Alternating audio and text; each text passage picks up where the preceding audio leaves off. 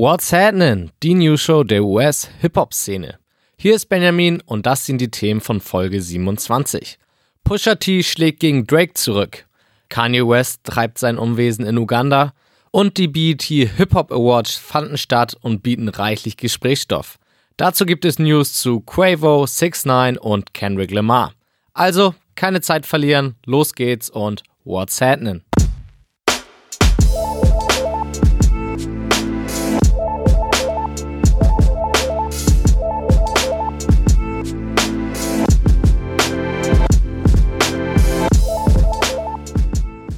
Hier die dieswöchigen News zu Kanye West.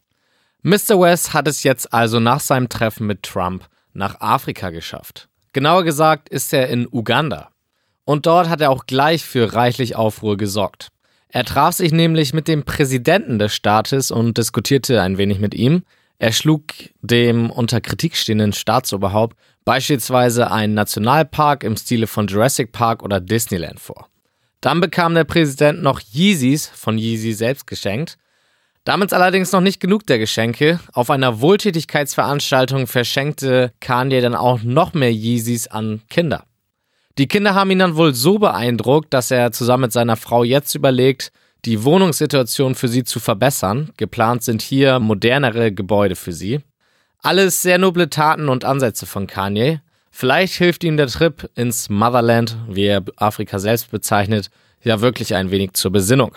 Der Hauptgrund, warum er nach Afrika gegangen ist, um sein Album Yandi fertigzustellen, kommt tatsächlich bei den ganzen Events auch nicht zu kurz. Kim wurde samt Tochter wieder nach Hause geschickt und Kanye baute sich ein Pop-up-Studio mitten in der Wildnis von Uganda auf. Dort will er den Spirit des Landes in seine Musik einbeziehen. Dafür arbeitet er auch schon mit einheimischen Künstlern zusammen. Mal abwarten, was daraus wird. In seinem Heimatland gibt es allerdings auch News um ihn. So ist Snoop Dogg wohl die letzte Person, die von dem Gerücht gehört hat, dass Drake mal was mit Kim Kardashian hatte.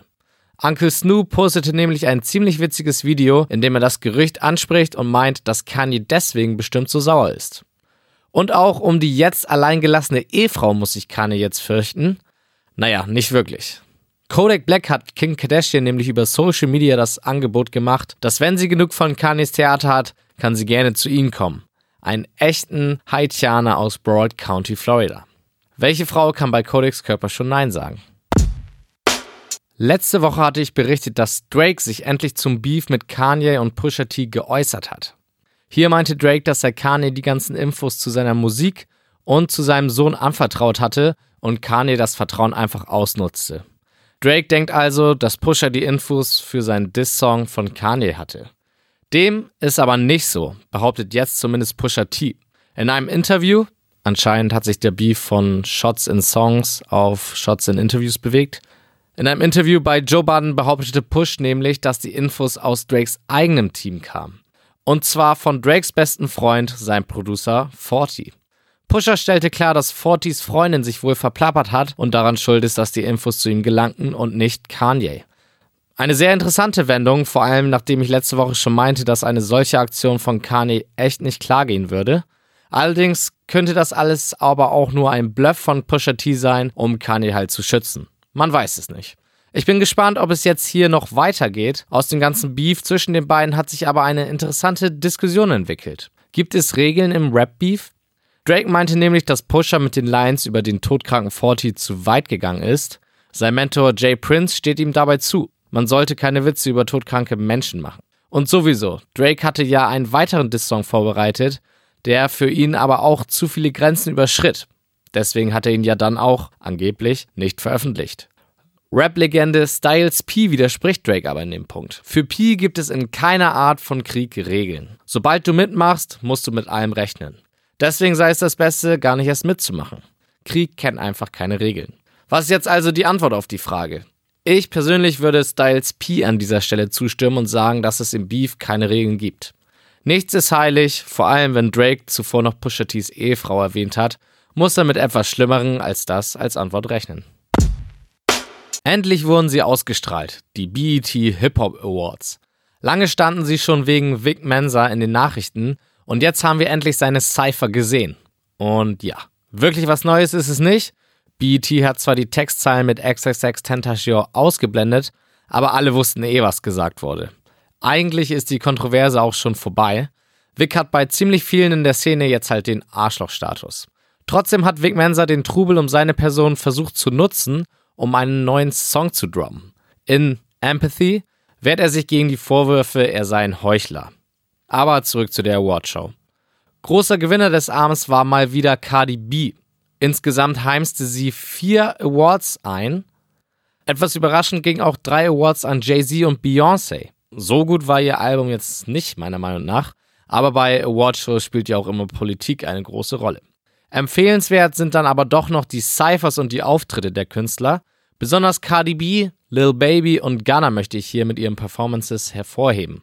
In dem Beitrag zu dieser Podcast-Folge auf whatsapp.de habe ich euch noch einen Link gesetzt, der euch auf eine Recap-Seite der Show weiterführt. In letzter Zeit wird immer öfter über negative Sachen berichtet, die unsere Rapper so anstellen. Dem will ich jetzt ein wenig entgegenwirken. Zwar berichte ich auch von den Missetaten, aber ich werde ihnen immer eine gute Tat gegenüberstellen. Fangen wir an mit Fabulous. Der Rapper muss jetzt vor Gericht, weil er wegen häuslicher Gewalt und Morddrohungen angezeigt wurde. Damit reiht er sich in die lange Liste von Rappern ein, die zu Hause handgreiflich gegen ihre Lebenspartner geworden sind. Gegen genau solche Menschen geht Rapperin No Name ohne Kompromisse vor. Der Mann, der ihr Cover für ihr kürzlich erschienenes Debütalbum Room 25 erstellt hat, wird jetzt Misshandlung vorgeworfen. No Name reagierte sofort und wird das Cover austauschen. Der aus Miami stammende Rapper Icy Narco hat sich in der letzten Woche im Gefängnis wiedergefunden.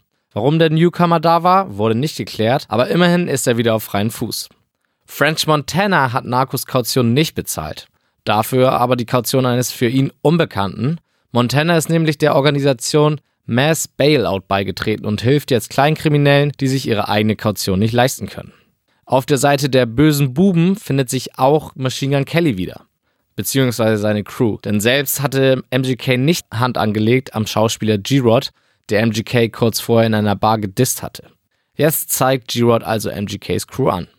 Anstatt Fäuste will Rico Nasty Tampons fliegen lassen. Frauen sollten laut ihrer Aussage nämlich nicht dafür bezahlen, dass sie Frauen sind. Da ist was dran. Deswegen organisiert die Rapperin eine Tamponfahrt, bei der diverse Frauenartikel verschenkt werden sollen.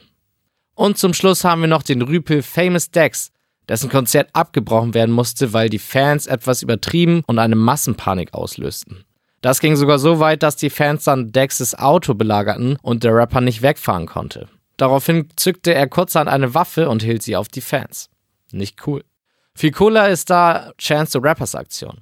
Chance, der sowieso schon immer viel für seine Heimatstadt Chicago tut, hat zusammen mit Lyft eine Stiftung für die öffentlichen Schulen in Chicago gegründet. Dazu gibt es auch ein sehr nettes Werbevideo, in dem Chance sich als Taxifahrer verkleidet und unwissende Passanten herumfährt. Kommen wir zu den neuen Releases dieser Woche. Hier kommen die interessantesten drei. Und dann ging es auf einmal ganz schnell. Erst sah man ein paar gemeinsame Bilder, dann kam ein gemeinsamer Song und auf einmal veröffentlichen Future und Juice World, dass sie ein gemeinsames Tape machen. Und das machen sie nicht nur, nein, das ist sogar schon fertig und kommt am Freitag raus.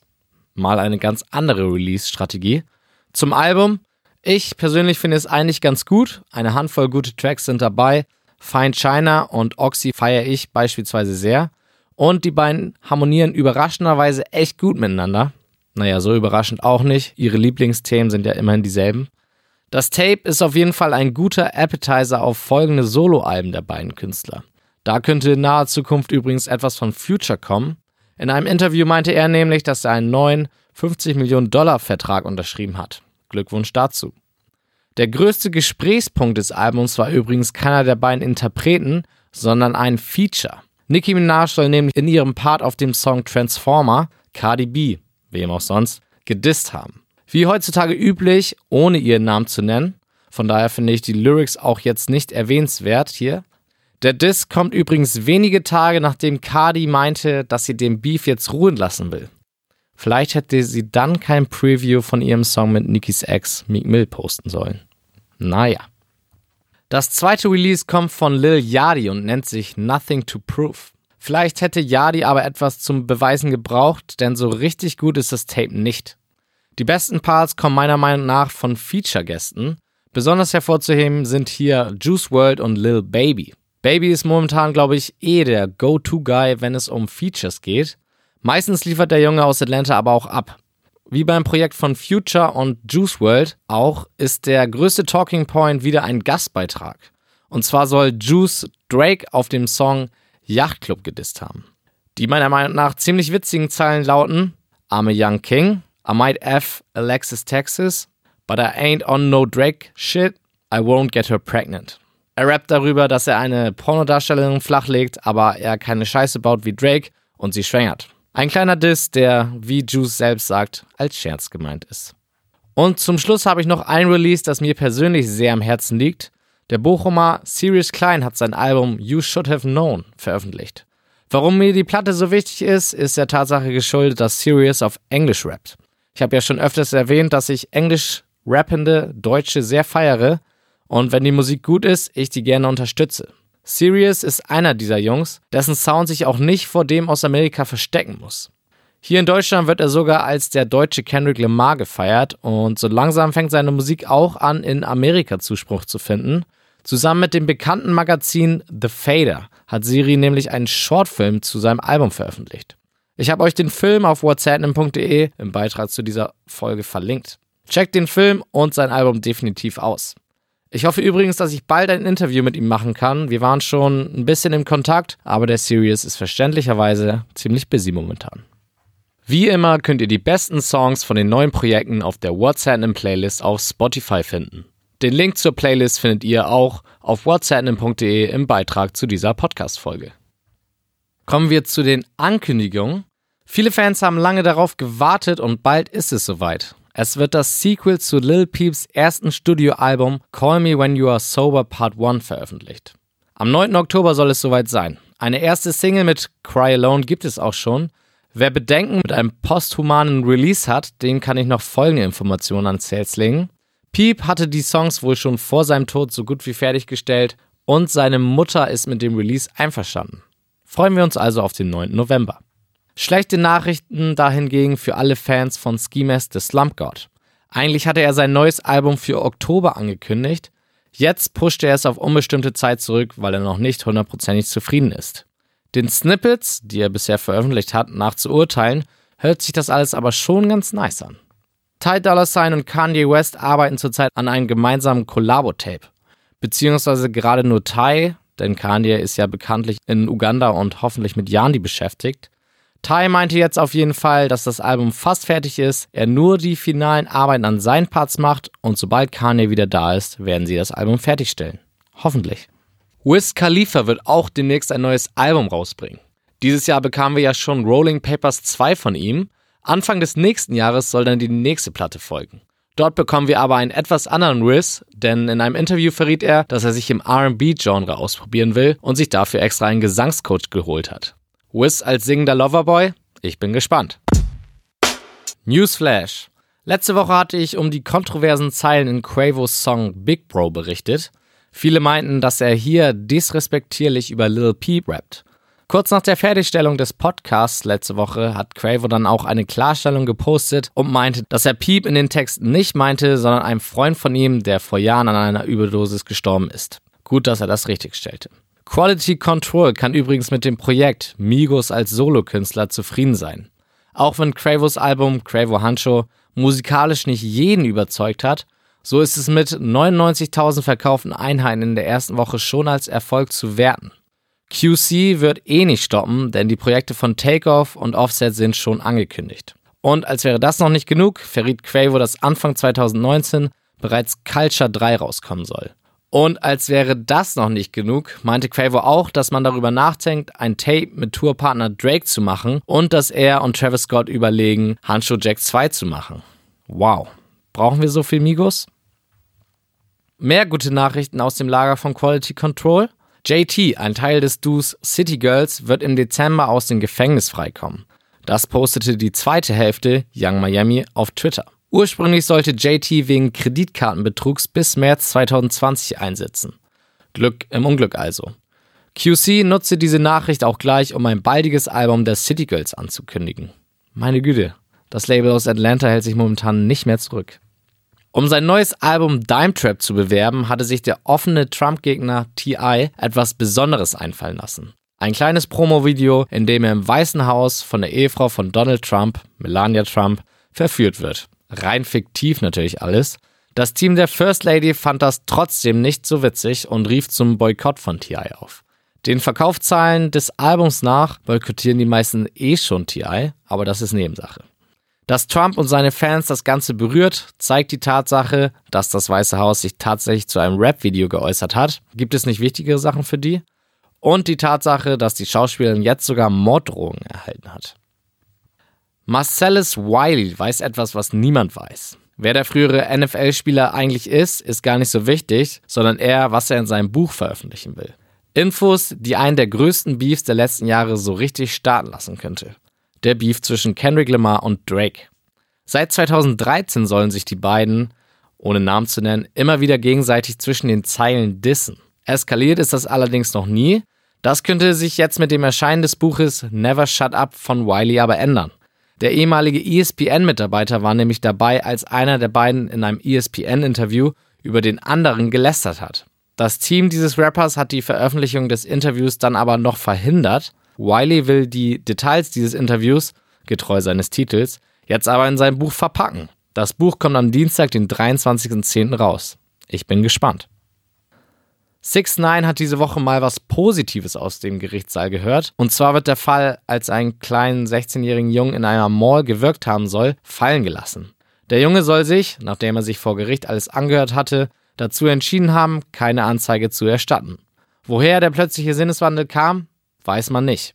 Vielleicht könnte ja ein wenig Geld geholfen haben. Wer weiß. 6 9 muss trotzdem noch aufgrund vieler anderer Delikte um seine Zukunft fürchten. Wie gewohnt kommen hier vor der Verabschiedung noch ein paar Empfehlungen. Oft habe ich euch ja schon von YBN Corday erzählt und dass er das neue lyrische Rap-Talent ist. Wer den Jungen ein bisschen mehr kennenlernen will, sollte sich den Starters Guide, übrigens eine sehr empfehlenswerte Videoreihe, zu ihm von Mass Appeal anschauen. Dann ist mit großem Tralala das Video zu Travis Scotts Kollabo mit Drake Sicko Mode erschienen. Ein sehr abgespacedes Video auf jeden Fall. Schaut es euch an, wenn ihr es noch nicht gesehen habt.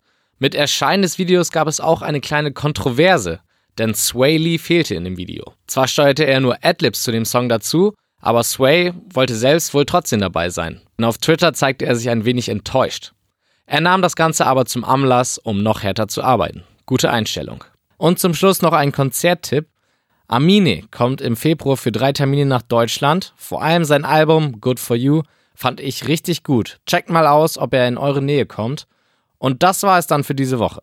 Die Links zu den Empfehlungen findet ihr im Beitrag zu dieser Ausgabe auf whatsapp.de. Viel Spaß damit, folgt uns bei Instagram und Facebook und empfiehlt den Podcast gerne weiter. Bis dahin, ich bin Benjamin, reingehauen.